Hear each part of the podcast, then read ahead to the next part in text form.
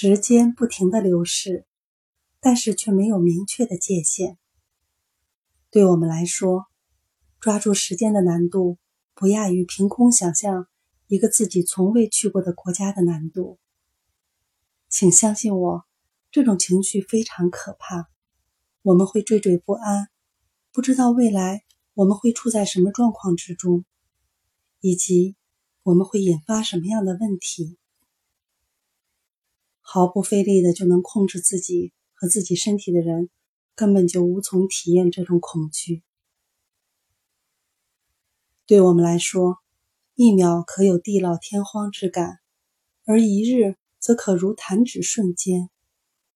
时间只能以视觉场景的方式存在于我们的记忆中。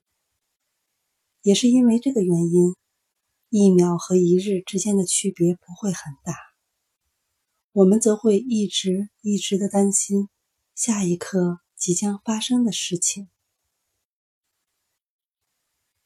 节选自《我想飞进天空》。